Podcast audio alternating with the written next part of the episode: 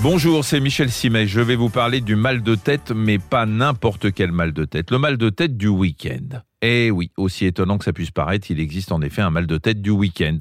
Alors je préfère mettre tout de suite les choses au point, je m'adresse pas là aux personnes qui souffrent de maux de tête à répétition, mais à celles qui ont remarqué que leur week-end était parfois perturbé par des maux de tête. Il y a une explication à cela. Comme vous le savez, le week-end, la plupart des Français se reposent, ils ne vont pas au travail, ils sont donc moins stressés et en conséquence, ils boivent moins de café. C'est parfois ce qui explique que ça cogne un peu à l'intérieur du crâne.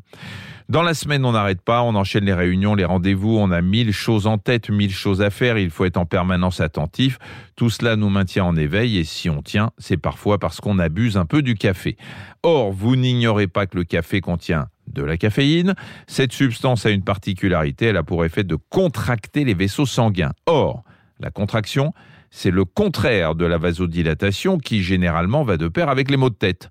Lorsqu'arrive le week-end, on se sent plus relax, on a moins tendance à se jeter sur le petit noir, et c'est ce qui peut faciliter les maux de tête, les vaisseaux sanguins étant plus dilatés. Donc, si on a mal au crâne le samedi, on peut se soigner en prenant un café.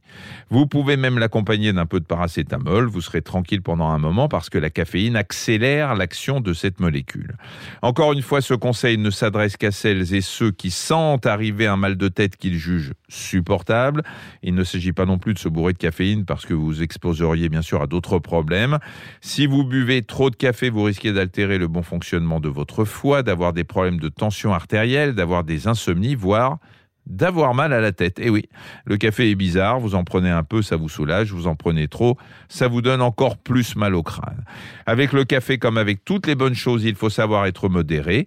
Deux tasses par jour pour les femmes, trois pour les hommes, voilà ce que je recommande. Au-delà, on s'expose à une forme d'addiction, et l'addiction, c'est jamais bon, que ce soit à la caféine ou à toute autre substance. Merci d'avoir écouté cet épisode de Ça va beaucoup mieux. Si vous avez aimé, n'hésitez pas à en parler autour de vous et à nous mettre des étoiles. Retrouvez tous les épisodes sur l'application RTL, rtl.fr et sur toutes les plateformes partenaires. À très vite.